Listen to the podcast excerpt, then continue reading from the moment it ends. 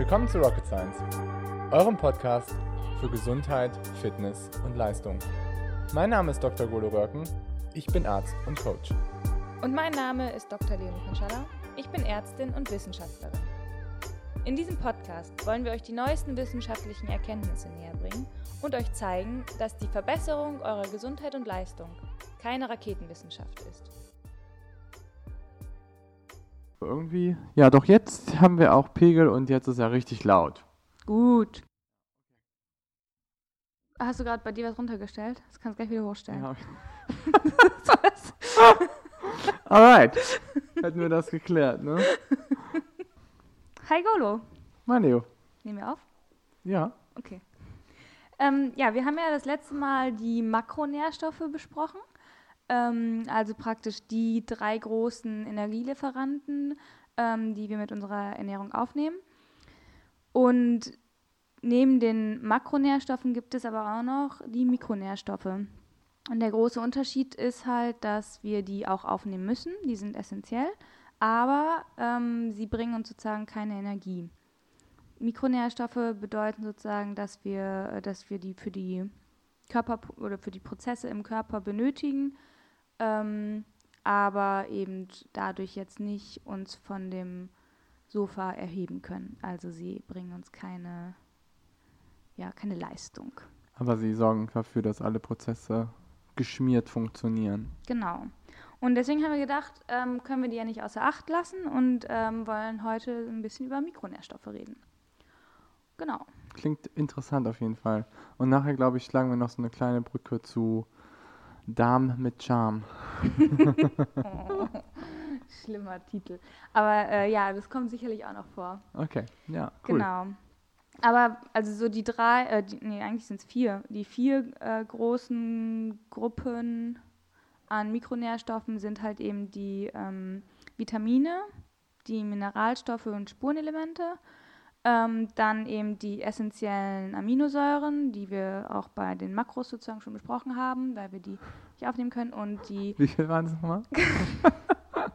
Acht. Geil. Ja, aber das war auf jeden Fall Oh. ein Lacher. Oh Gott. Für uns beide. Ja. Und die Omega-3-Fettsäuren, weil die eben auch äh, nicht von uns selber produziert werden können. Genau, da wir die letzten zwei jetzt aber ja schon abgefrühstückt haben letztes Mal, würden wir heute uns eher so den Vitaminen ähm, zuwenden. Okay. Genau. Ja, das klingt doch, klingt doch gar nicht so schlecht. Wir haben, Vitamine haben wir auch schon so ein bisschen bei, bei Corona als Supplements besprochen. Mhm. Gerade so, wenn wir so irgendwie über die antioxidativ wirksamen Vitamine also reden, irgendwie so A, C, E, Mhm. oder? Mhm. Ist eh, weiß ich gar nicht. Bei E, ja, weiß ich auch nicht so genau. Ähm, Aber es gibt ja auch noch genug Vitamine, die was anderes machen. Also vielleicht kann man so allgemein erstmal sagen, Vitamine sind eigentlich immer so Kofaktoren. Nicht jetzt unbedingt nur für antioxidative Sachen, sondern einfach für biologische Prozesse in der Zelle. Mhm. Ähm, und an den meisten Vitaminen haben wir keinen Mangel. nee, genau, das muss man auch nochmal ganz deutlich sagen. So Deutschland oder ich sage jetzt mal Europa ähm, ist halt kein Vitaminmangelgebiet. Deswegen haben wir eigentlich mit Hypovitaminose eigentlich kein Problem mehr, was früher anders aussah. Ähm, womit wir inzwischen eher ein Problem haben, sind ähm, Hypervitaminosen bei allen fettlöslichen Vitaminen. Also die Edeka-Vitamine. Okay. Das, also das, Das heißt nicht, dass man die beim Edeka kaufen kann, das sicherlich auch, aber dass die, äh, das ist Vitamin E, D, K und A.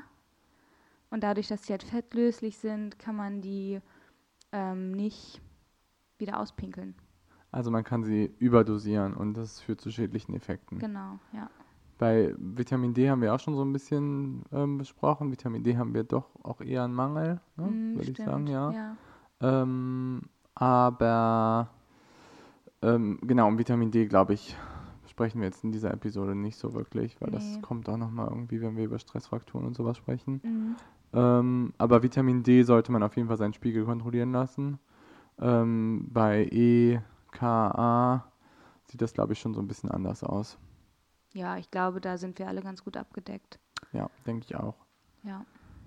Wo man dann eher schon mal ein Problem hat, sind halt äh, dann so äh, Vitamine, die man nicht so gut resorbieren kann ähm, oder die vielleicht nicht in allen Lebensmitteln enthalten sind. Also zum Beispiel, also Vitamin C ist schlecht zu resorbieren, schlecht aufzunehmen. Und Vitamin B12 ist so der andere, Fak äh, der andere Kandidat eigentlich. Das äh, ist halt ein Vitamin, was eigentlich, eigentlich nur in tierischen Produkten ähm, oder Fleisch eigentlich, Fleisch und Fisch vorhanden ist, was halt dann bei bestimmten Ernährungsformen ähm, einfach nicht genügend aufgenommen wird. Produzieren nicht die Bakterien im Darm dann quasi Vitamin B12, wenn man die tierischen Produkte aufnimmt? Genau. Ja, ja. ne? Das ist ja. also. Also es ist, also genau, teilweise können wir sozusagen, also wenn wir jetzt äh, Fleisch essen, dann wird das von unseren Bakterien im Darm verstoffwechselt und dann nehmen wir das Cobalamin, was der aktive oder das aktive Vitamin B12 ist, dann auf. Ähm, und so, ähm, wie nennt man das, Wiederkäuer mit einem Pansen, die können es sogar auch selber produzieren. Und die haben halt dann einen höheren äh, Vitamin B12-Gehalt so. und darüber. In ihrem Fleisch. Ja. Okay, und dann können wir es quasi aufnehmen. Also wir ja. können es nicht aus Pflanzen quasi resorbieren. Nee. Sondern mhm. können das nur quasi über tierische Lebensmittel. Genau. Was halt, glaube ich, wichtig ist bei Vitamin B12, ist, dass es ganz schlecht bioverfügbar ist. Also sobald man einen Mangel hat, glaube ich, kann man es fast nicht mehr mit der Nahrung ist alleine so? decken. Ja, es ist ganz, ganz schlecht bioverfügbar. Echt? Ja. Also das sollte man. Hä, hey, aber Vitamin B12 kannst du doch eigentlich mega gut über den Darm aufnehmen. Ja, aber es ist, wenn du es, also wenn du es oral gibst, hast du irgendwie ein Tausendstel nur oder sowas aufgenommen wird. Also deswegen wird eigentlich auch zum Großteil Veganern empfohlen, es entweder kontinuierlich wirklich zu substituieren oder es halt ähm, sich intramuskulär oder so zu spritzen. Ah, das wusste ich Als ich Veganer war, habe ich es mir auch gespritzt. Ja? Ja, weil es ist ja auch ähm, ein Vitamin, was lange gespeichert wird. Mhm. Also wenn du einen Mangel hast, dann ist es schon so, dass du vehement einen Mangel hast. Du kannst es aber dann auch wieder relativ gut über drei, vier Wochen ähm, intramuskulär aufnehmen.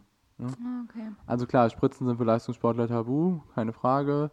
Aber ähm, in so einer Situation, wenn man wirklich einen akuten Mangel hat von einem essentiellen Vitamin, würde ich aus ärztlicher Sicht definitiv sagen, dass man das in Erwägung ziehen sollte, sich zu spritzen oder eben zum Arzt zu gehen und sich da eine Spritze setzen zu lassen. Mhm.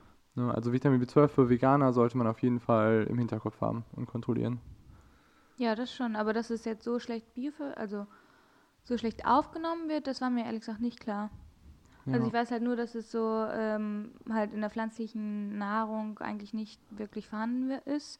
Oder wenn er nur als so ein ähm, Pseudocobalamin, also so besagte Ernährungsmittelergänzungs äh, Supplements wie Spirulina und Chlorella und Nori-Algen und so, die ja irgendwie immer damit werben, dass sie irgendwie pflanzliches Vitamin B12 äh, ganz hoch haben. Das ist halt zum Beispiel, das ist Vitamin B12, aber wenn wir das aufnehmen, dann ist es im menschlichen Organismus halt nicht ähm, biologisch aktiv. Das heißt, es bringt uns gar nichts. Also wir scheiden es genauso wieder auf, ja. aus, wie wir es aufgenommen ja, haben. Ja, genau. Das muss man ja. ja. sagen, ist leider bei relativ vielen Spurenelementen und Vitaminen äh, der Fall. Ne? Also wenn man jetzt irgendwie zum Beispiel den Spinat im Eisen sieht, dann hat Spinat zwar sehr, sehr viel Eisen, aber ein Großteil davon wird auch wieder genauso ausgeschieden, wie wir es quasi aufgenommen ja, wir, haben. zum Beispiel, das ist ja auch so eine, ähm, so der Eisengehalt im, im Spinat ist ja auch so ein Mythos, der soll ja super hoch sein oder ist ja auch super hoch, aber den können wir halt gar nicht aufnehmen, weil ja. da so viele Tannine ja. und Oxalate drin sind, dass wir davon nichts haben. Genau. Und da gibt es eigentlich ganz andere ähm, ja, Nahrungsmittel, die halt viel oder die eigentlich genauso eisenreich sind, aber die wir halt viel besser dann mhm. auch aufnehmen können. Ja. Also sowas zum Beispiel wie Sauerkraut. Das hat halt irgendwie auch angeblich mega viel Eisen, was man ja gar, also okay. das würde man ja nie damit als also als so ein Eisenlieferant verbinden, sondern immer den Spinat. Dabei ist das eigentlich viel besser. Okay, das ist echt interessant. Ja. Aber das ist, glaube ich, schon auch ein wichtiger Punkt, dass man halt immer, also so Bioverfügbarkeit ist, glaube ich, was, was häufig so ein bisschen außer Acht gelassen wird. Ja. Und was aber ähm, in diesem System essentiell wichtig ist.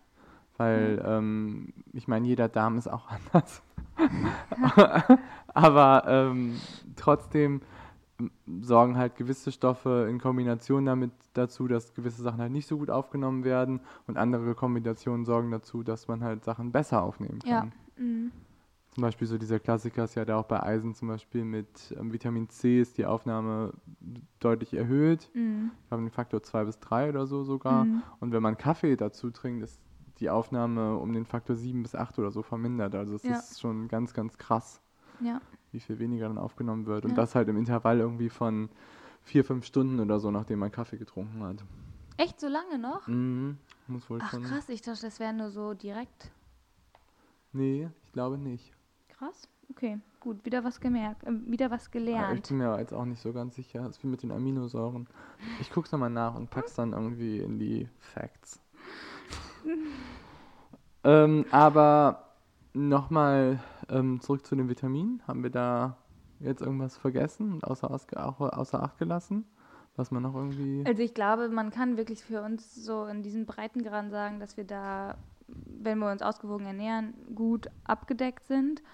Und das gleiche gilt eigentlich auch für Spurenelemente. Also wenn man irgendwie viel Vollkornprodukte isst ähm, und grünes Gemüse und auch Milchprodukte ähm, dazu nimmt, dann hat man da eigentlich ein gutes, Gutes Fundament. ja, mhm. Was vielleicht manchmal, also Jod, ne, ist glaube ich sowas, was ist ja in den meisten, in den meisten Salz halt zugesetzt. ja, Und ähm, ich glaube, das ist auch sinnvoll, weil Jod, glaube ich, einfach nicht mehr so stark im Boden vorhanden ist bei uns. Ähm, aber ja, sonst denke ich auch, dass es nicht so viel so, so, so sinnvoll ist, halt da irgendwie noch extern halt noch was zuzuführen. nee, Und was ich halt echt wichtig finde, ist, dass man halt sagt, dass man auch gewisse Vitamine halt auch überdosieren kann. Was du halt irgendwie gerade sagtest, so mit Edeka, das sind halt so diese fettlöslichen Vitamine und die kann man halt, damit kann man halt echt auch Probleme bekommen, wenn man Ja. halt dauerhaft da sich irgendwie jeden Tag schön die reinknallt. Deswegen sind die auch in so Multivitaminpräparaten relativ niedrig dosiert, weil ähm, die Hersteller Angst haben, dass wenn die die zu hoch dosieren und die Leute sich jeden Tag so eine Multivitamin, vielleicht auch zwei davon reinpacken, dass das halt da zu Problemen führen kann. Andererseits muss man ja auch sagen, wenn du jetzt irgendwie, ich weiß gar nicht ehrlich gesagt, ob es das gibt, aber eine Multivitamintablette mit Vitamin A, wenn du die in Wasser löst und trinkst, dann hast du halt nichts davon, weil du die so gar nicht aufnehmen kannst. Ist die Aufnahme richtig gut. Nein, aber also Ja, ich ja, glaube, klar. das, das Auf wissen, jeden Fall. also weiß ich nicht, Ja. aber das steht ja, glaube ich, nicht da drauf, so äh, löse diese Brausetablette in Öl, steht da, glaube ich, nicht drauf. Nee, Und, aber theoretisch müsstest du es eigentlich, also müsstest du es eigentlich machen, damit du das Vitamin A dann auch aufnehmen kannst. genau. Also das heißt, wenn man ein fettlösliches Vitamin in einer wässrigen Lösung aufnimmt, dann kommt das genauso wieder raus, wie du es aufgenommen hast. Also, ja, also wie oder du es sozusagen einmal durch deinen genau, Magen-Darm-Trakt es geht einmal durch hast. und das war's. Ja. Das ist zum Beispiel richtig wichtig aber Vitamin D, ne, dass man Ja. Vitamin D immer mit Fett aufnimmt, ja, weil es sonst halt auch eine ganz schlechte Bioverfügbarkeit Ja. haben. Und deswegen gehört an jeden Möhrensalat zum Beispiel auch ein bisschen Öl. Wir haben ja schon das letzte Mal über Fett gesprochen, wie wichtig Ja. das ist. Also alle jetzt fett geprimed. Ja. Okay. Ich habe nur einen Fun-Fact, das fand ich richtig witzig. Chrom ist auch ein Spurenelement. Rat mal, wie wir das am, also am meisten aufnehmen. Chrom. Mhm. Boah, weiß ich nicht. Muss passen. Weiß ich. Stierhoden oder so. Isst du davon so viel? Ja, immer. Das fördert die Potenz, habe ich gehört. ähm, durch, äh, durch Stahlreste von verarbeiteten Lebensmitteln und unserem Kochgeschirr. Echt? Stahlreste von. Mega. Gibt es eigentlich auch so Blei oder sowas? Wie viel Blei man ähm, benötigt? Weil Ich glaube, da haben wir in Hamburg auch richtig gute Quoten ne? mit den ganzen alten Bleileitungen. Also das war echt ein Unterschied. Als ich jetzt umgezogen bin, hier erstmal nach Hamburg, wie viele alte Häuser hier stehen, was ja mega schön ist. Aber auch wie manchmal das Wasser so richtig eklig nach irgendwelchen alten Metallen oder sowas schmeckt. Ja. Ah, ja. Okay, das dazu. ja, was noch eigentlich ein ganz interessantes Spurenelement ist, ist Boron. Also Boron wird vielleicht. Stimmt, da hast du mir mal irgendwas zugeschickt. Ja, Boron ist so ein bisschen, ähm, ist jetzt nicht was, wo man irgendwie. Ähm, Äh, Du meinst Bohr in Deutsch, Bohr, ne? genau, ja. Ja. Ja. Bohr in Deutschland, richtig, ja. Boron im amerikanischen. Ähm, und ähm, das ist was, wo wir jetzt nicht einen akuten Mangel dran haben, aber man kann damit ähm, seine ähm, Sexualhormone stimulieren, wenn man es so in ja, ähm, nicht übermäßiger Dosierung nimmt, aber halt ein bisschen nimmt. Oder Und wo beziehungsweise ist das es so drin? Boah, das weiß ich nicht. Das muss ich ehrlich sagen, muss ich passen. Das war halt nur. Weil Bohr, wenn- das ist doch so wie, wie Lithium, das ist, so ein, das ist doch so ein Alkali-Ding, oder? Das stinkt doch so übelst. Ja? Oh, ich weiß es nicht. Ich das hm, muss ich aufpassen, ehrlich gesagt. Kann ich dir nicht sagen. Es stand nur immer in, wenn wir mal über Hormone sprechen und über Testosteron und sonst was, dann ähm, gab es halt, oder es gibt relativ viele Studien, die halt irgendwie so äh, niedrige Testosteronwerte zeigen bei Ausdauersport, sowohl bei Frauen als auch bei Männern. Bei Frauen dann irgendwie niedrige Östrogenwerte bei Ausdauersport. Und da war halt immer angeraten, mit Bohr zu substituieren, um das halt irgendwie wieder auf ein normales Niveau oder zumindest dem halt so ein bisschen entgegenzuwirken. Hm, Das okay. war halt irgendwie ganz interessant, Ja. finde ich. Ja, ich dem- in erinnere mich so halb in so, ja. Ja, Ich weiß noch, dass ich mich sehr gewundert habe, weil ich dachte so, boah, ja. wie Ah, gut. das noch nie damit ver- in Verbindung. Ja, aber ja, interessant. Das, da, das muss ich mal recherchieren, wo das so drin ist. Ja, ich auch. Müsste ich Da- auch nochmal gucken. Können wir in die Facts packen? Auch in Stierhoden. Ja, wahrscheinlich auch ein Stierhoden. Oder ein Austern. Nee, in Austern ist, glaube ich, relativ viel Zink drin. Ja. Austern sind ja auch relativ positiv, was das angeht. Naja, okay. Stimmt. Ja. Ja, aber dann, ähm, also das sind sozusagen die, äh, haben wir jetzt nicht alle natürlich abgegrast, aber so ein paar ähm, Vitamine, Spurenelemente, die halt eben essentiell sind. Und dann gibt es halt daneben so einen Graubereich, der wird äh, als Vitalstoffe bezeichnet, was halt eben kein essentieller Mikronährstoff ist, aber halt unsere, ja, unsere Gesundheit auch positiv beeinflusst. Und das sind halt zum Beispiel Ballaststoffe. Okay. Und ähm, Also Ballaststoffe ist ja auch keine einfache Gruppe von Stoffen, sondern ist ja auch etwas, was quasi aus tausend verschiedenen Stoffklassen besteht, ja, ja. die ähm, am besten sehr vielseitig sein sollten, so wie ich das verstehe. Mhm, ja. Also Ballaststoffe sind ja eigentlich, ähm, also äh, vielleicht erklär, was Ballaststoffe sind. Also Ballaststoffe bedeutet eigentlich, das sind ähm, Moleküle in unserer Nahrung, die wir aber eigentlich nicht wirklich aufnehmen können ähm, oder nur zu sehr geringem Maße und ähm, vor allem eigentlich äh, ja praktisch lokal in unserem Magen-Darm-Trakt wirken. Also ähm, wenn die sozusagen nicht verdaut werden von uns, dann werden sie auch nicht absorbiert, aber sie sind halt trotzdem da und ähm, fördern dadurch eben ähm, praktisch unser, die, die Funktion von unserem Magen-Darm-Trakt. Vor allen Dingen als Präbiotika, ne? Glaube ich. Ja, auch, ja, Ja. genau. Das, Und genau, das, da kommst du eigentlich auch schon darauf. Also die Bakterien, die wir in unserem Magen-Darm-Trakt haben, die können die halt größtenteils verstoffwechseln oder verdauen. Und ähm, dadurch entstehen halt dann teilweise Verbindungen, die wir auch aufnehmen können. Also je nachdem, das finde ich halt super interessant zum Beispiel auch, je nachdem, was wir für eine Komposition an, äh, an Bakterien in unserem Magen-Darm-Trakt haben. Ähm, jetzt musst du lachen. ja, klar. Also das ist auch super interessant. Also wenn wir über Mikrobiom sprechen, das ist halt einfach ein mega cooles Thema. Das ist halt uferlos, ne? Ja.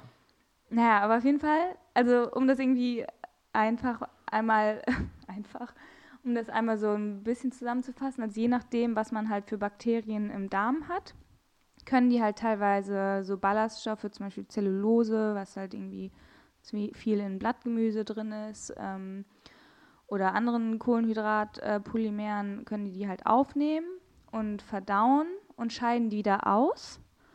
Und dadurch ähm, entstehen halt dann Stoffe, die entweder andere Bakterien auch wieder aufnehmen können und die sozusagen in so einer Symbiose praktisch dann diese andere Bakteriengruppe ernähren. oder halt dann doch über die ähm, Kolon, über die Darmschleimhaut ähm, aufgenommen werden können. Mhm. Und ähm, ja, was halt super interessant ist, finde ich, ist halt, dass, ähm, also erstens Fun Fact ist, dass in englischen Lebensmitteln werden die Ballaststoffe immer mit zu den Kohlenhydraten gezählt. Und deswegen ist die Gesamtmenge von Kohlenhydraten, jetzt wenn man amerikanisch irgendwie, ähm, weiß ich nicht, Nudeln hat oder sonst was, dann hat man halt immer einen höheren Anteil an Kohlenhydraten drin, weil halt ähm, Carbs da quasi immer Fiber und, ähm, total, und quasi Total Carbs wird angegeben und dann Ach, halt witzig. plus Fiber Das und inklusive nicht. Fiber. Dann erklärt das es auch, warum äh, zum Beispiel, also in Europa wird halt zum Beispiel empfohlen, irgendwie 60% Kohlenhydrate zu essen. Oder ich sag mal 50 bis 65 ist eigentlich so der Range. Und in den USA ist, äh, ist sozusagen die Empfehlung der Gesundheits äh, Association äh, 75 Prozent. Ja, vielleicht ist das aber auch Lobbyismus von der Weed oder so, Association oder sowas nennt. Aber Amerikaner haben echt eine viel, also deutlich höhere Empfehlung, was ähm, ihren Kohlenhydrataufnahme Ja, angeht, als wir. ja, Das ist schon wahr. Aber die essen halt auch viel weniger Fiber trotzdem als wir. So, also wenn man sich anguckt, ähm, ich habe jetzt keine Statistikzahlen so direkt im Kopf, aber ähm, das war schon ein deutlicher Unterschied, was ähm, wir aufnehmen und was die aufnehmen. Vom Ding her. Aber nochmal, um zu Ballaststoffen zurückzukommen, ähm, was ich halt so interessant finde, ist, dass man quasi seine Bakterien, ähm, die irgendwie in seinem Darm leben und die halt super wichtig für uns sind, ähm, dass man die halt fördern kann mit bestimmten Ballaststoffen. mhm. Ähm, also man damit spezielle Bakterienkulturen halt fördern kann. ja.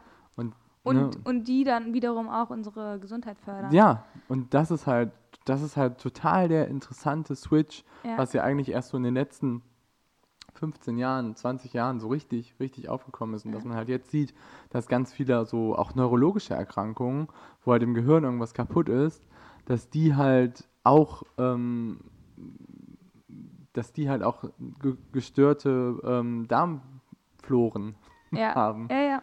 Das ist halt, also ich meine, das sind auch nur Korrelationsstudien, ne? Naja, aber da gibt es auch, also inzwischen viele, ähm, ich sag mal, beweisende äh, Versuche im, im Tiermodell, Ja, wo du halt okay. eine ZNS-Gut-Achse oder eine ähm, Leber-Darm-Achse ähm, wirklich auch zeigen kannst. Ja.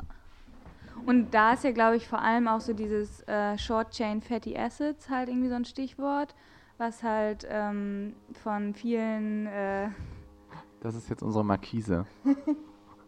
In Hamburg stand die Sonne. Ja. Kaum Muss vorstellbar. man direkt, direkt erstmal Markise runterfahren. okay, ja. Also Short, ähm, Short Chain Fatty Acids. ja, Ähm, ja, das ist halt zum Beispiel was, das, ähm, also zum Beispiel ähm, Akkermansia-Bakterien, das ist ja so, haben vielleicht manche schon mal gehört, das sind so die guten Bakterien, die wir im Darm haben, die uns angeblich vor bestimmten Erkrankungen schützen sollen. okay. So, sei jetzt, sei jetzt mal dahingestellt. Ähm, aber die können halt zum Beispiel aus Ballaststoffen äh, so Short-Chain Fatty Acids ähm, rausverdauen und die abgeben. Und diese Short-Chain Fatty Acids können wir dann wiederum resorbieren. Und die führen halt dazu, dass unsere, unser Epithel, unsere Darmschleimhaut ähm, relativ, äh, ja, ich sag mal, gesund ist und Mhm. fördert praktisch das, die, die gesunde Darm, Darmschleimhaut, Darmflora. Okay. Und äh, Und das hilft uns natürlich auch, wenn wir irgendwie gewisse Stoffe dann wiederum verdauen wollen. Und fördert einfach unsere gesamte Darmgesundheit. ja, genau. Und deswegen, was halt auch, finde ich, da interessant ist, ist, dass wenn man jetzt zum Beispiel Antibiotikum oder sowas nimmt, was halt Bakterien abtötet, Ja, dann merkt man das ja vor allen Dingen auch nachher am Darm. ja, Dass man halt enorme Verdauungsprobleme hat eine ganze Zeit lang. ja, Und das ist halt auch einfach interessant, dass man dann halt einfach, weil man einen Großteil der Bakterien oder sehr viele Bakterien abgetötet hat, ähm, dann entstehen halt neue Kolonien. Und Ja. dann können, ja, und dann Ja. ist es halt, also wenn man, sage ich mal, jetzt irgendwie Antibiotikum nimmt, dann ist es halt besonders wichtig, darauf genau zu achten. Und dann halt, Ja. ja, Also, aber da muss man ja auch so ein bisschen aufpassen. Also erstmal vielleicht, um das zu Ende zu führen, also man, äh, nur weil man Antibiotikum nimmt, für, also müsst ihr jetzt nicht denken, dass irgendwie alle Bakterien im Darm sterben. So, das ist zum Glück nicht der Fall. Nee. aber es sterben halt immer ein paar und das sind vielleicht gerade dann auch die Guten und die und dadurch, dass die Guten dann sterben, haben sozusagen dann Bakterium B, C, D irgendwie mehr Platz, um zu expandieren und dann heißt es nicht unbedingt, dass die per se vorher schon schlecht waren, aber dadurch, dass die dann so einen großen Überhang haben, wird es praktisch schlecht, weil die Balance, die sonst ein Mikrobiom sozusagen haben muss oder hat, eben äh, nicht mehr vorhanden ist. Mhm. So, das ist eigentlich so meistens das, das große Problem, dass halt, also in unserem Körper ist halt eigentlich Balance immer so das Stichwort und ähm, diese Balance wird sozusagen aus, äh, ja, aus dem Gleichgewicht gebracht und führt dann halt eben zu Unwohlsein wie Bauchgrummeln, Durchfälle oder noch Schlimmeres. Ja. Ähm, was ich da halt auch interessant finde, ist, dass wenn man jetzt irgendwie Ballaststoffe sieht, dann bezeichnet man die ja so als Präbiotika, ne? Mhm. Also dass die quasi das, was wir gerade erklärt haben, dass die halt bestimmte Bakterienkolonien fördern, Mhm. die sich halt ausbilden. Und meistens halt Präbiotika benutzt man eigentlich immer für gesunde Bakterienkolonien, glaube ich, oder? Meistens, ja. Mhm. Und dann besser. gibt's und dann gibt es halt noch Probiotika, sowas jetzt irgendwie, wo man halt fermentierte Prozesse drin hat. Also fermentierte Prozesse irgendwie zum Beispiel bei Joghurt oder auch bei Sauerkraut oder bei Kimchi. Genau, aber da hast du ja richtig Bakterienstämme. Genau, und da hast du ne? Bakterienstämme drin und deswegen Ja. heißen die halt Probiotika. Ja, Das ist halt, das ist halt der Unterschied, dass du halt quasi ähm, damit halt Bakterien direkt aufnimmst, im Vergleich zu, wenn du Präbiotika nimmst, wo du halt eher Ballaststoffe gibst und damit halt positive Ja. Bakterienkolonien förderst. Und bei Antibiotikumgabe ähm, zum Beispiel glaube ich, dass ähm, eine Probiotikagabe, also zum Beispiel halt dazu Joghurt, Sauerkraut oder irgendwie fermentierte Lebensmittel dazu zu führen, ist gar nicht so eine schlechte Idee. Wür Ui. würdest du das empfehlen? Ich gucke dann nochmal die Studienlage nach, aber so vom Ding her ja. Ja. Würde ich empfehlen. Vom Bauchgefühl her. Okay. Du nicht? Nee. Okay. Also, okay, das ist doch gut. also ich habe da auch, glaube ich, ich habe da auch vielleicht einfach meine eigenen Erfahrungen so mitgemacht Ja. und ähm, hatte da wirklich irgendwie, also massivste Probleme, aber ich habe auch wirklich lange, lange, lange, lange Antibiotikum genommen. Und äh, das Problem ist halt, wenn du Antibiotika nimmst, ist es halt meistens ähm, kontraindiziert, Milchprodukte zu essen, weil du dadurch halt die Aufnahme von den Antibiotikern hemmst. Das heißt, die, du kannst sozusagen keine, keine Milchprodukte essen, wo halt viele Bakterienstämme ja drin sind, viele gute Bakterienstämme. Das heißt, stattdessen müsstest du halt so aus dem Reformhaus Apotheke diese Probiotika äh, Pulver nehmen und Mhm. die ähm, haben halt meistens überhaupt keinen äh, Effekt, weil du einfach ähm, praktisch auf deinen schon besiedelten Darm Bakterien draufschüttest und äh, die halt irgendwo landen. Du, also du kannst dir sozusagen nicht sagen, ich möchte jetzt Bestandteil A von diesem Probiotikum genau ins äh, Zirkum und Bestandteil B vom Probiotikum möchte ich aber Vielleicht im einfach Dünndarm. sagen, was das Zirkum ist. Also der, der, das ist der, ähm, äh, wie heißt es denn auf Deutsch? Ähm, ähm, also da, wo der Blinddarm dranhängt. Der, Das, ah ja, okay. Oh, ja, ich weiß auch nicht, das Deutsch. ähm, Ja, das ist auch so was, man weiß halt irgendwie immer das ähm, lateinische Wort, aber die, der, der deutsche Begriff. Also es ist sozusagen der Übergang zwischen Dünndarm und Dickdarm. Und das ist halt so eine letzte, äh, ich sag mal, Tasche, wo dann praktisch der, der Blinddarm Hm, ja, rausendet. heißt Blindschl äh, ich glaube, es heißt irgendwas mit Blindschlinge. Bla. Nee, oh Mann, ey. Okay, das müssen wir wieder rausschneiden. Oh, Schande, das muss ich andauernd aufklären und weiß es jetzt. Ja, egal. Auf jeden Fall.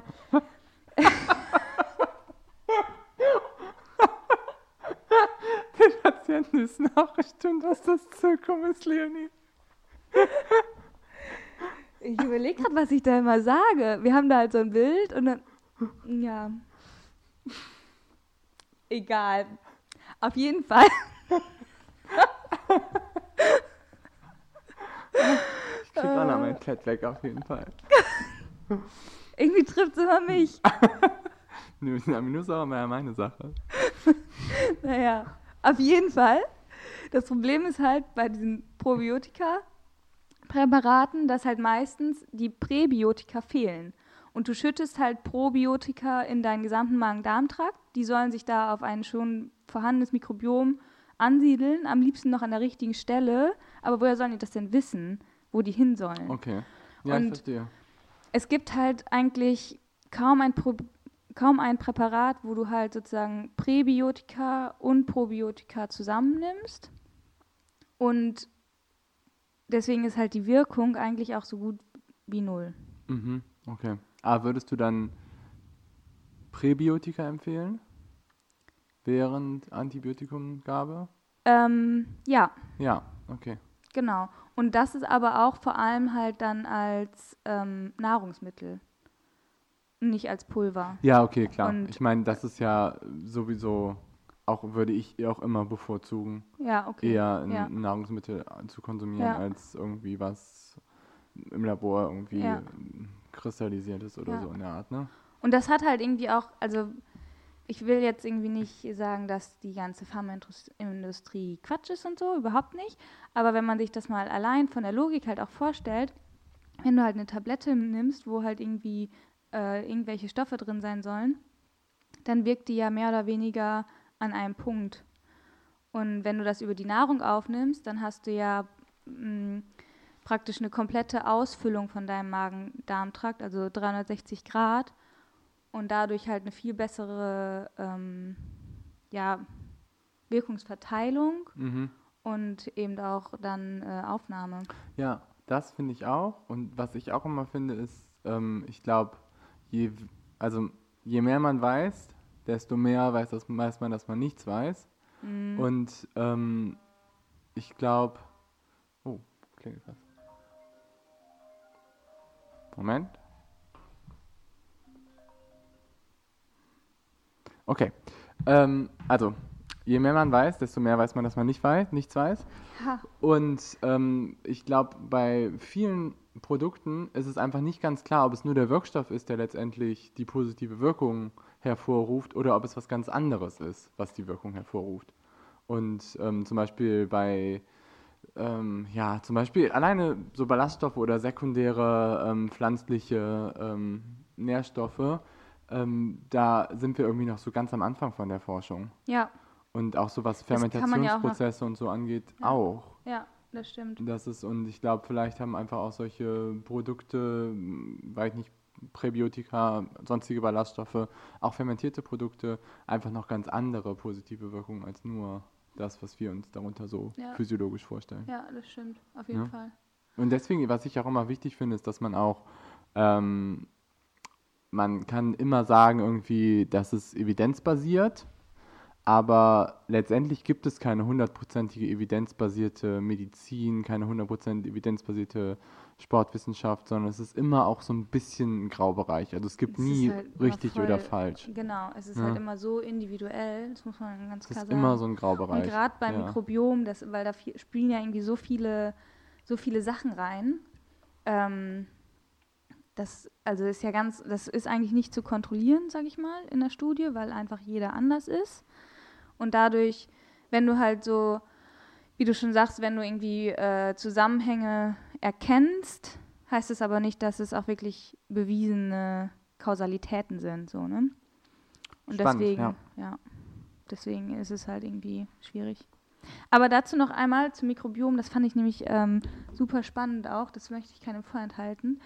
Ähm, dadurch, dass wir sozusagen jeder eine verschiedene, oder dadurch, dass es verschiedene Mikrobiomzusammensetzungen gibt, wird auch alles, was wir essen, anders äh, in jedem Menschen verstoffwechselt.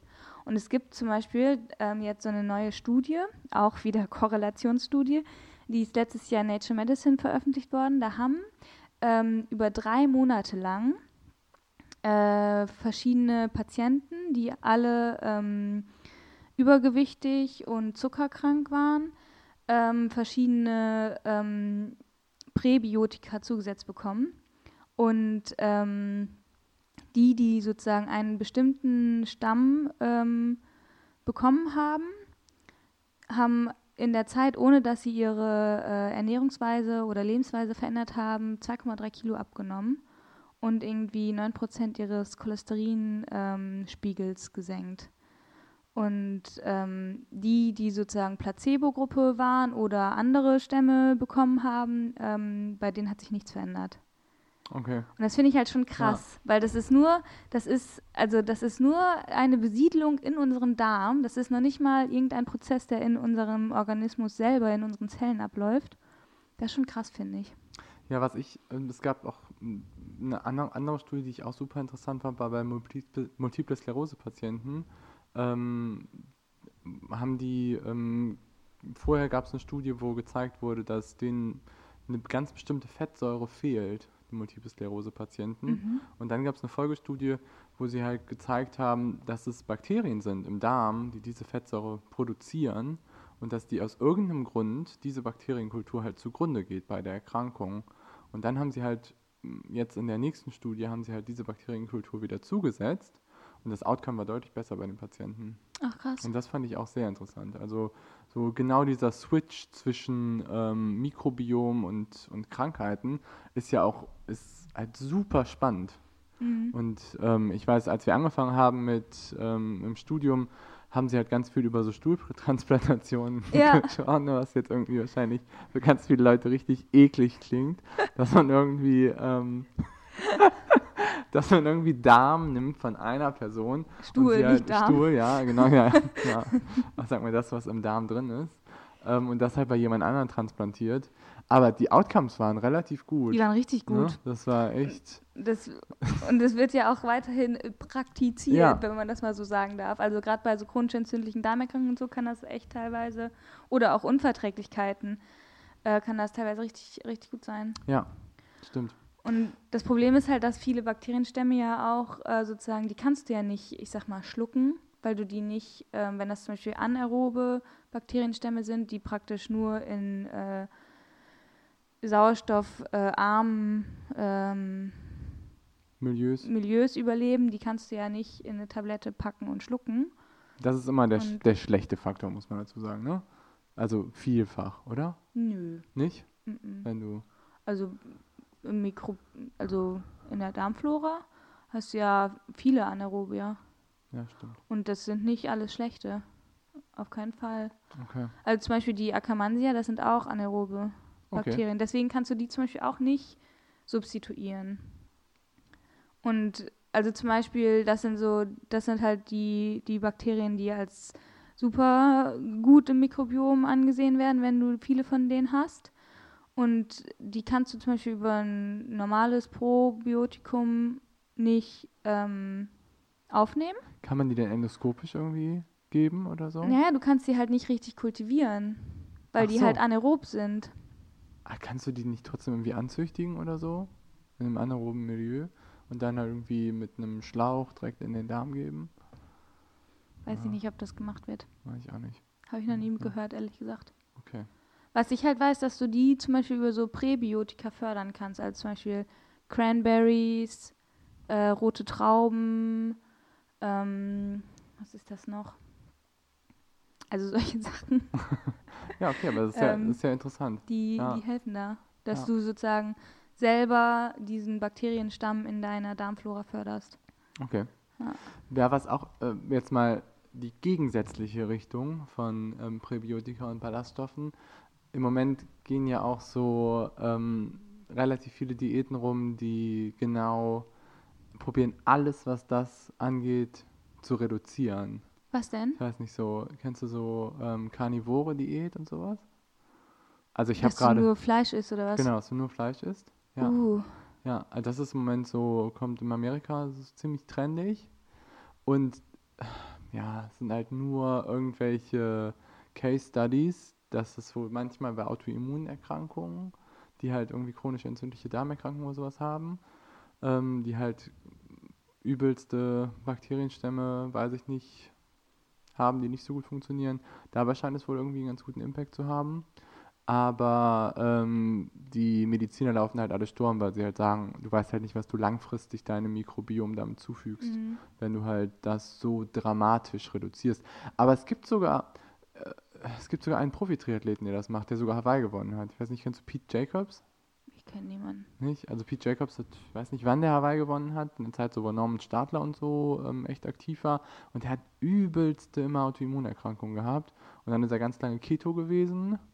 Und jetzt hat er irgendwie so karnivore Diät für sich entdeckt Okay. und ernährt sich nur so, ist auch immer noch echt leistungsfähig, also macht immer noch irgendwie bei so vielen immer noch Top 10 Okay. Podien manchmal auch bei 70.3 Rennen oder sowas in der Art und ernährt sich halt so. Ach krass. Das ist halt schon, Krass. Ja, aber da, da muss man ja auch dazu sagen, also erstmal, äh, ich finde es irgendwie krass, nur Fleisch zu essen. Dann musst du Mhm. doch, hast du doch eigentlich einen Mangel an ganz vielen Sachen, würde ich jetzt mal tippen. ja, das Was ist so, halt so- ähm, der Aspekt dahinter ist halt from ähm, tail to, ähm, oh nee, vom ähm, tooth to tail, also vom Zahn bis zum Schwanz. Mhm. Ähm, dass du quasi alles isst von dem Tier. Ne? Also dann hast du halt nicht so die Probleme damit. Das heißt, irgendwie, wenn du irgendwie Innereien und sowas isst, dann hast du irgendwie auch Vitamin C da drin und sonst Ja, was. okay. Ja. Aber ich habe mich damit jetzt auch nicht komplett auseinandergesetzt. Aber dann musst du auch echt darauf äh, ähm, bauen, dass du irgendwie gutes Fleisch von biologisch gehaltenen äh, Rindern isst, oder? ist jetzt nicht Discounter. Also, Also- glaube, Discounter kriegst du jetzt auch nicht irgendwie Dann so. ganz, nicht. äh, kaufst du dir noch ein paar Steroide und Antibiotika gleichzeitig mit ein und dann läuft das. Ja. Aber da muss man ja auch sagen, also die äh, werden ja dann praktisch keine Ballaststoffe aufnehmen Mhm. und man weiß halt auch, also Ballaststoffe sind auch nicht nur gut. Mhm. Also wenn du halt zum Beispiel, wenn du schon eine, eine entzündete Darmschleimhaut hast, dann äh, fehlen dir zum Beispiel diese Transporter für die Short-Chain Fatty Acids, die von deinem Mikrobiom theoretisch produziert werden sollten. Und du schadest dir damit praktisch mehr, als dass du dir was Gutes tust, wenn du dann dich ballaststoffreich ernährst. Genau, also Und, du ähm, kannst also ja da damit auch Bakterienkulturen züch oder fördern, die vielleicht nicht so gut sind. Genau, und du hast dann halt viel, du hast dann halt diese Short Chain Fatty Acids in deinem Darm liegen, die dann sozusagen nicht absorbiert werden können, was sie sonst tun. Und ähm, dann hast du halt da praktisch einfach nur ein lokales ähm, Molekül, was dann dir Wasser in den Darm zieht und dann halt eben auch zu Unverträglichkeiten Ja. führt. Ja. Dazu auch was irgendwie, was ich ganz interessant finde, dazu ist, ähm, was Boden und so angeht. Boden haben ja auch relativ viele Ballaststoffe. Mhm. Und ähm, ich bin ein ziemlicher Bohnenfreund. Mhm. ich esse mega gerne Bohnen. Ähm, und ähm, Bohnen führen natürlich irgendwie auch zu gewissen Problemen im Darm manchmal. Ähm, und das Ding ist, dass wenn man die in so einer Dose kauft, Mhm. was ich meistens gemacht habe aus Bequemlichkeitsgründen, ähm, muss man halt unbedingt das Wasser, was irgendwie da drüber ist, halt abkippen und nicht irgendwie das noch mitverarbeiten. Weil Bohnen haben halt irgendwie ein Zuckermolekül, was auch eher ein Ballaststoff ist, ähm, was halt relativ einfach fermentiert und dann halt definitiv zu Problemen in deinem Magen-Darm-Trakt führt. Und in dieser ähm, Suppe, die quasi, in der die Bohnen schwimmen, in der, ähm, in der Dose, da ist halt vor allen Dingen dieser, dieses Zuckermolekül drin. Aber ist das egal, welche Bohnensorte? Oder Achso, nur vor bei allen Dingen bei Kidneybohnen. Ah, okay, ja. Ja. Weil zum Beispiel bei, bei ähm, Kichererbsen macht man aus diesem Wasser ja auch Aquafaba und das ist ja so ein Eiweißersatz ähm, Ersatz bei vielen Vega äh, veganen Gerichten. Okay, Das ist ja eigentlich, sagt man, das ist eigentlich ganz gut. ja. Aber dann habe ich angefangen, selber Bohnen einzulegen und zu fermentieren. Aha, Und das ist ein Unterschied wie Tag und Nacht. echt? Also was für Verträglichkeiten sowas angeht. Ach, Ja, krass. also ganz kolossal. Und es ist außerdem viel billiger. Es und das heißt, du hast dann, du kaufst dann eine Tüte getrocknete Kidneybohnen und legst die über Nacht äh, ins Genau. Wasser und das Wasser Mit- kippst du dann aber auch weg das oder Wasser das kippe ich weg, genau. du? Und Okay. mache ein bisschen Zitronensäure rein Aha. und lass die halt quasi über ein, zwei Tage. Ach, so lange sogar. Ja, genau. Okay. Und dann kippe ich das ab und packe die in den Reiskocher und dann kochen die nochmal anderthalb Du Stunden. tust die Bohnen in den Reiskocher? Ja, es geht mega. Also es ist ein richtig gut. Bohnenkocher. Ja, es ist ein Bohnenkocher. Nee, aber das, das finde ich halt auch. Und was auch natürlich wichtig ist, ist, dass man mit Ballaststoffen enorm aufpassen muss vor sportlicher Betätigung, vor allen Dingen im Laufen. Ja. ja, vielleicht muss man noch einmal sagen, unab, also abgesehen von dem Mikrobiom, äh, Ballaststoff, Interactions, äh, machen, machen die Ballaststoffe ja auch noch was anderes, ne? Also, vielleicht Ja. sollten wir das auch nochmal Ja, auch noch mal erzählen, oder? ja, vielleicht. Äh, Also, soll ich oder du? ja, nee, mach. Du, hast, du hast es angesprochen, also das ist dein Punkt. Das ist mein Punkt. Also Ballaststoffe ähm, werden ja nicht aufgenommen, haben wir schon gesagt, und führen aber auch dazu, dass halt ähm, sozusagen Wasser in den Darm gezogen wird.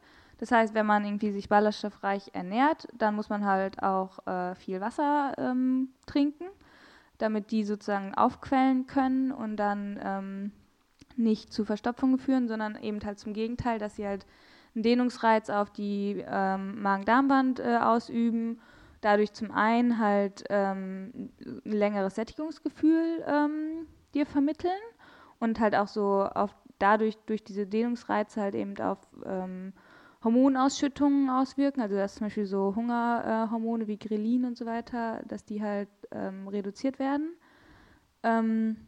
Und zum anderen aber auch so Magen-Darm-Peristaltik, also dann das, was sozusagen den, den Nahrungsbrei transportiert von oben nach unten, dass das halt angeregt wird. Und das ist halt eigentlich auch immer als positiv anzusehen, weil dadurch halt ähm, deine, deine ganze Passage beschleunigt ist und dann toxische St äh, Stoffe halt eben auch schneller ausgeschieden Ja. werden. Ähm, Also nicht in allen Situationen, also nicht in allen Situationen ist das positiv zu werten, aber sonst. ja, zum Beispiel ne? beim Laufen nicht. Genau, beim Laufen nicht. Und Ja. bei, vor Wettkämpfen muss man damit halt auch schon ein bisschen aufpassen, dass man Ja. das dann nicht zu sehr anregt. Ja. Ne? Was Aber würdest du sagen, wie viele Tage vor, vor einem Laufwettkampf zum Beispiel würdest du aufhören, ballaststoffreich zu essen? Also anderthalb, jetzt nicht, weiß ich nicht, also viel mehr würde ich jetzt nicht viel Ja. früher das reduzieren. Ja. Du willst ja nicht, ähm, du kannst ja nicht irgendwie alle deine Ballaststoffe komplett, also du kannst ja nicht alles ausschwemmen. Nee, aber du kannst sie jetzt zumindest reduzi- reduzieren. Ja, aber wenn sie dann nachher irgendwie im Cola oder sowas liegen, ich glaube, dann ist es auch nicht mehr so das große Problem. Nee. Weiß ich nicht. Ja. Wobei es ist auch immer so ein bisschen dann die Frage, ich glaube, darüber müssen wir dann nochmal reden, wenn wir über Fueling reden oder sowas. Naja, wir haben auch schon wieder 50 Minuten. Ups. Ähm, weil ähm, das dann auch wieder so die Frage ist, wie schnell soll Energie irgendwie zugeführt werden, wie schnell soll die Energie ankicken und da machen Ballaststoffe ja auch irgendwie, spielen ja auch eine wichtige Rolle. Ja, Ne? stimmt. Und Mhm. ich bin zum Beispiel gar kein Freund davon, von, ähm, ho von Zucker oder sonst was ähm, direkt vorm Wettkampf. Und für mich ist es, also ich sehe das als ziemlich negativ an, wenn du halt irgendwie kurz vorher irgendwie Marmelade mit Weißbrot isst oder so. Mhm. Einfach auch aus Gründen von Fettoxidation und sonst was. Aber das ist wiederum ein anderes Thema. Aber ich wollte noch irgendwas sagen zu Ballaststoffen. Zum ich. Weißbrot, ne? Ja. so jetzt, ja, schieß los, dein, dein Vergleich. Was haben, was haben ein Kilo Toastbrot, 250 Gramm Roggenbrot und ein Kilo Cashewkerne gemeinsam? Ich weiß die Antwort. Leider. Oh Mann, ja, aber das fand ich krass, da bin ich drüber gestolpert. Die haben die gleichen Ballaststoffe. genau. Aber, Aber- ein Kilo Toastbrot, also ich meine, so eine Toastbrotpackung, die wiegt ja nichts. Wie viel ist da drin? 200 Gramm? Ja, kann sein. Das ist, also das heißt, fünf Pakete davon hat genauso viel Ballaststoffe wie ein Viertel Roggenbrot. Ja. Krass, oder? Ja, das ist schon sehr krass. Ja. Schon interessant. Und nur mal, um so einen Richtwert zu geben, so pro Tag sagt man, soll man so ungefähr 30 Gramm Ballaststoffe zu sich nehmen. Das ist ja schon viel. Und wenn du dafür ein Kilo Toastbrot essen musst, das ist richtig Ja, krass. solltest du vielleicht nicht unbedingt mit Toastbrot machen. Nee. Aber genau, was ich noch sagen wollte bei Ballaststoffen und generell bei Verarbeitung, bei das, ähm, was du gerade so angesprochen hast, ähm, das trifft halt auf ganz viele Dinge zu, dass es ganz wichtig ist, wie man die Sachen verarbeitet. Wie man das Ganze dann auch nachher ähm, mit seinem Darm ausmachen kann. Also die Verarbeitung vorher von Lebensmitteln macht, finde ich, ganz viel davon aus, wie man die ganzen Sachen verdaut. Ja, Zum Beispiel auch bei Haferflocken oder bei Quinoa. Ähm, Quinoa ist auch sowas, das vertragen manche sehr gut, ähm, andere überhaupt nicht. Und das hat auch ganz viel damit zu tun, wie man das quasi vorher verarbeitet. Also ich habe einmal so einen Quinoa-Salat gegessen und den hat irgendwie ein Freund gemacht und der hat Quinoa äh, direkt zubereitet. Und ähm, wie direkt zu ja, also er hat Quinoa quasi äh, direkt in den Kochtopf getan und daraus einen Salat gemacht. War super lecker, mega lecker und ich hatte danach so dermaßen Darm- Magen-Darm-Probleme.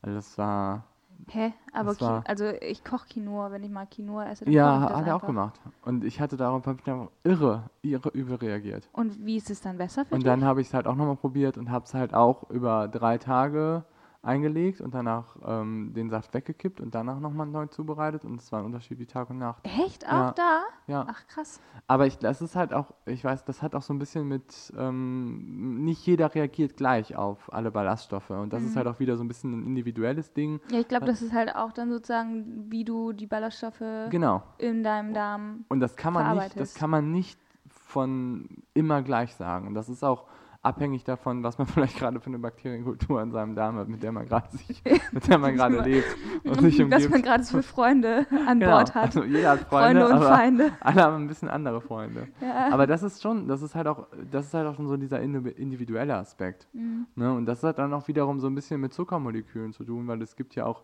so fermentierte Zuckermoleküle. Ich weiß nicht, kennst du, sagt ihr so dieses FODMAPs-Fachs? Foodmap? Ja, oder Mhm. Foodmaps, ja. Also Ähm, sozusagen, das, wie man, wie man ähm, Gemüse und Obst und so weiter in der Verträglichkeit Genau. ähm, ja, Ja. oder wie sagt man, auflisten kann. So? Ja, oder genau, also wie du quasi, ähm, welche Zuckermoleküle, also manche reagieren stärker auf fermentierte Zuckermoleküle und andere weniger stark. Mhm. Und das ist, glaube ich, ich glaube, ich reagiere zum Beispiel relativ stark darauf. Also das ist, ich glaube, das ist halt irgendwie so ein individuelles Ding. Wie, aber Foodmap ist doch eigentlich nur diese Liste, oder? Nee, nee, also fermentierte Oligo, Di, Poly, Mono, ähm, Saccharide. Genau, und dann hast du doch die Liste, was, also sozusagen, wie groß der Anteil Genau, ist. wie hoch der Anteil, ja. Äh, und dann weißt du zum Beispiel, in einem Apfel hast du jetzt mega viel Ja. von, ich glaube, Aber weißt du, das sind ja alles ganz verschiedene Moleküle. Also m, das eine ist ja dann irgendwie in, in einfacher Zucker, das andere ist irgendwie ähm, in Mehrfachzucker, das andere ist irgendwie wieder ein Polyol, was dann irgendwie so ein ähm, Alkoholzucker ist. Ja. Und ich glaube, da muss man halt gucken irgendwie, auf was man gut reagiert und auf was man nicht so gut reagiert. Genau, aber ist es nicht so, dass du so äh, am Anfang, wenn du praktisch, wenn du merkst, du hast irgendwie eine, vielleicht eine Unverträglichkeit oder hast irgendwie manchmal Magen-Darm-Probleme, dann fängst du an mit irgendwie der Foodmap-Liste 1, sag ich mal, wo nur die mega verträglichen Sachen gelistet sind. Ähm, sowas wie irgendwie Kartoffeln, Mhm. weil da halt super wenig Phenole drin sind, Ja. zum Beispiel, oder Zuckeralkohole. Und dann kannst du dich da so rantasten und praktisch deine, die Zusammensetzung oder Komplexität immer weiter steigern. Ja, es kann sein, ja, Oder? ja. Ja, genau, ja. So in der Art. Aber das ist eigentlich ein ganz cooles System. Also ich habe das auch mal, also nachdem ich da so lange Antibiotika genommen habe, habe ich auch da damit sozusagen dann wieder irgendwann angefangen, was ich so essen kann Ja. und habe mich da echt ganz gut mit rantasten können. Hast das du war nicht ganz direkt cool. ähm, den vollen Salat gegessen mit Hätte, Ähm. also ich dachte, das war, das war halt so ein Fehler, weil ich dachte so, oh, Ballaststoffe, ist ja voll gut, das muss ich jetzt essen. Und ich habe es halt überhaupt nicht Genau, vertragen. ja. Und ähm, Aber das ist halt ein wichtiger Punkt, weißt du, dass man das halt den Leuten, glaube ich, auch nochmal sagt, dass es absolut in Ordnung sein kann, auch manchmal vielleicht gewisse Dinge nicht zu vertragen, Toast die halt essen. auch, ja, und vielleicht auch manchmal Toast oder Zwieback zu essen, die halt vielleicht trotzdem langfristig gesund sind. Also Ja. man muss dann einfach auch seinen Darm trainieren, mhm. solche Dinge dann und die Darmgesundheit halt auch Ja. trainieren. Und Ja. nicht, wenn man einmal eine Unverträglichkeit hat, dann zu sagen, okay, ich kann das nie wieder essen. nee, genau. Das ist ja, also das ist ja Quatsch. Ja, Weil viele Unverträglichkeiten ja eben auf, auf deiner Zusammensetzung im Magen-Darm-Trakt basieren und die verändert sich und dann kannst du es halt vielleicht immer wieder vertragen und Genau. essen. und ja. dann auch wieder ausprobieren. Ja. Ne? Mhm. Also vielleicht bei Erdnussallergien, da muss man auch ein bisschen aufpassen. Okay, Allergien ist ja keine Unverträglichkeit. Ist, da gibt es auch, da gibt's auch ein paar gute Stories. Ja, letztens gab es im Flugzeug Erdnüsse. Also letztens schon ein bisschen länger her, aber ähm, habe ich auch gedacht, so Leute, was ist los hier? Seid ihr bescheuert? Erdnüsse im Flugzeug. Reagieren Leute schon auf Stäube. Das ist eine richtige, richtige Zeitbombe. Na gut. Sind alle okay. lebend angekommen? Ja, das hatte, also Kimi hatte ein bisschen Probleme, aber ja. Demnächst kann sie jetzt ja immer mit Atemschutzmaske fliegen, ohne dass ja jemand also wir haben echt gedacht, das darf nicht wahr sein jetzt hier irgendwie. Was sind denn das? Mandeln? Nee, Erdnüsse. Wow! Echt jetzt? Schande. Ja. Oh, es ist bitter. Naja. Alright, also praktische Empfehlung noch. Ähm, Wir haben irgendwie schon wieder ganz viele Sachen gar nicht besprochen, die eigentlich voll interessant wären. ja, ich glaube, wir müssen noch eine Folge dazu aufnehmen. Aber was hast du denn noch? Also was ich ja halt mega interessant auch finde, sind so Süßstoffe. Ja, stimmt. Aber Wir haben jetzt schon wieder eine Stunde. Okay, dann vertagen wir das. Ja, das Also dann, dann fassen wir das jetzt mal hier zusammen. Ja, also, Vitamine war unser erstes Thema. Ja. Vitamine, glaube ich, kann man sagen, dass man ein bisschen aufpassen muss mit fettlöslichen Vitaminen, dass man nicht davon zu viel aufnimmt. Edeka, Edeka, Vitamin D das ist ist eine keine Sonderform. Schleichwerbung. Genau, ist keine Schleichwerbung. Vitamin D ist eine Sonderform. Vitamin B12 sollten sich Veganer und Vegetarier nochmal besonders anschauen. Das ist, glaube ich, was ziemlich Wichtiges. Ähm, dann ähm, Spurenelemente, guckt euch mal Bohr an. Ähm, Machen wir auch. genau, machen wir auch nochmal.